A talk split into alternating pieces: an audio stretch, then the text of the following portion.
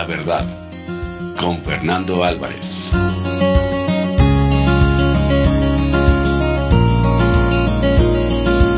Hoy quiero comentarles unas notas que he leído en el periódico y he visto en la tele y que seguramente ustedes han visto también.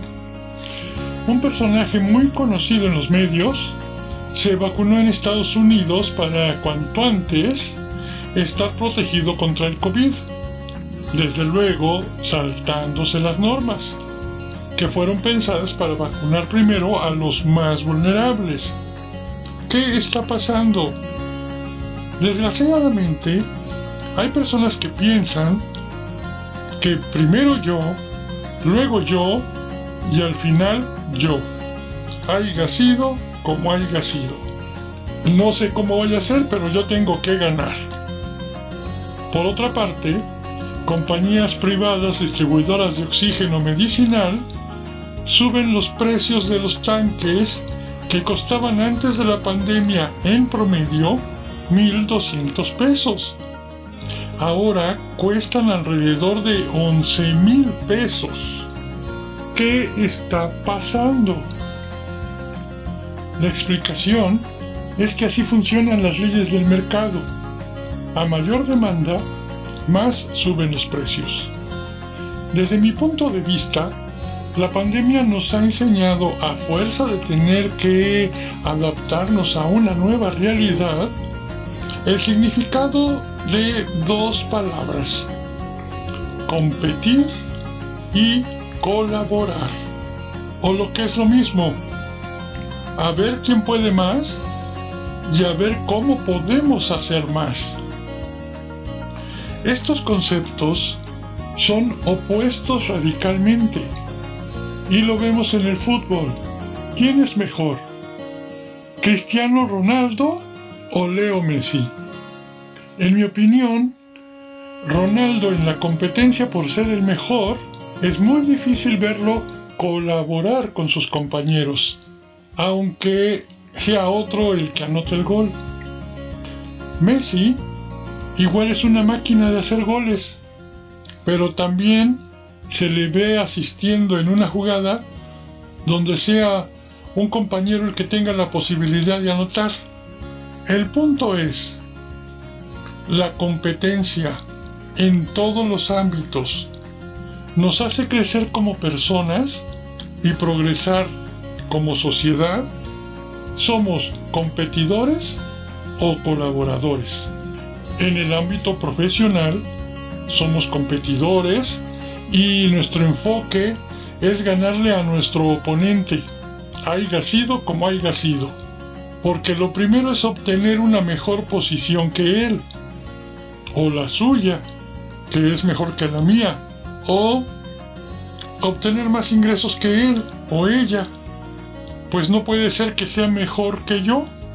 Por otra parte, cuando caemos en la enfermedad o en la desgracia, apreciamos la colaboración de nuestros seres queridos, que nos demuestran así su calidad humana.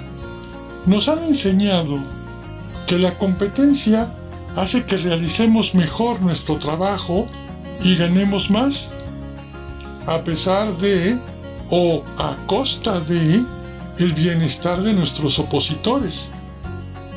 Una actitud egoísta.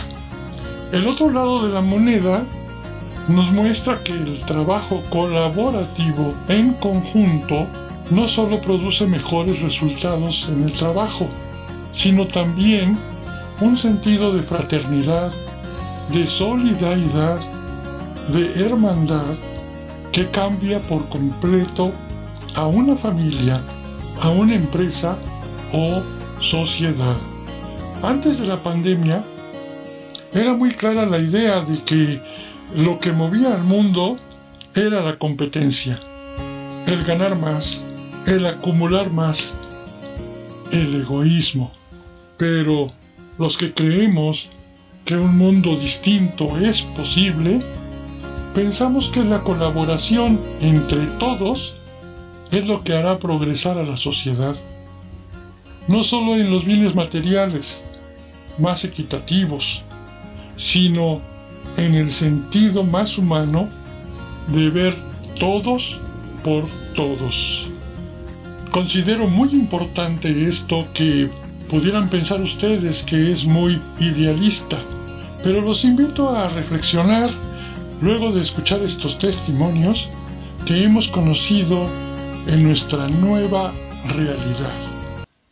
El Reino Unido, que suma ya 100.000 muertos por coronavirus, llama a la calma y a la unidad frente a la pandemia.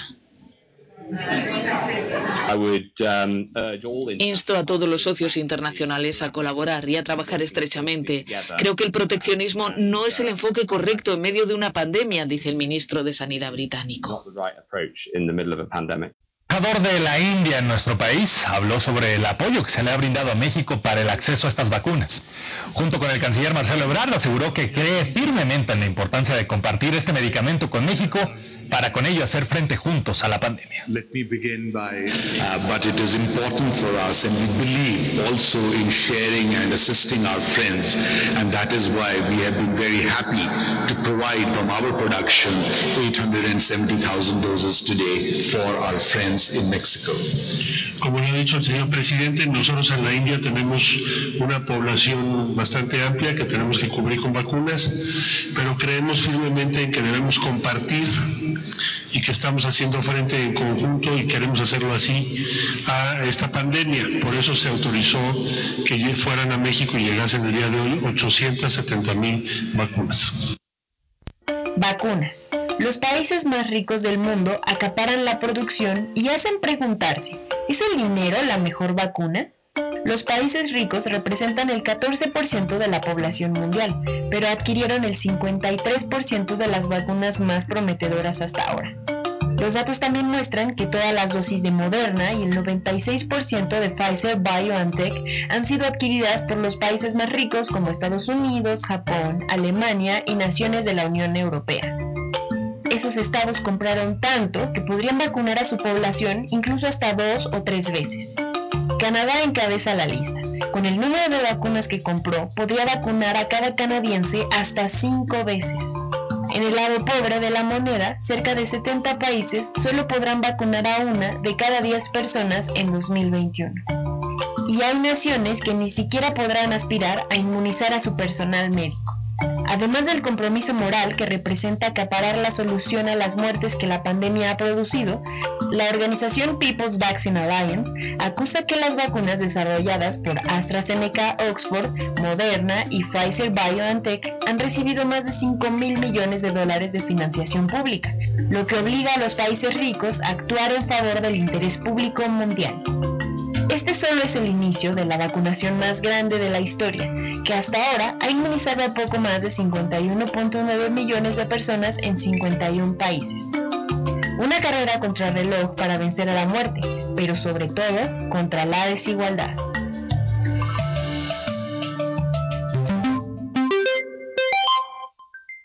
Les agradezco mucho haberme acompañado.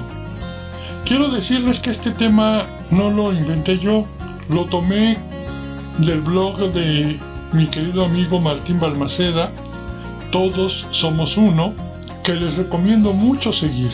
Les va a interesar. Les dejo el enlace en la descripción de este video. Por último, quiero dejar esta pregunta en el aire, que cada quien sabrá cuál es la respuesta.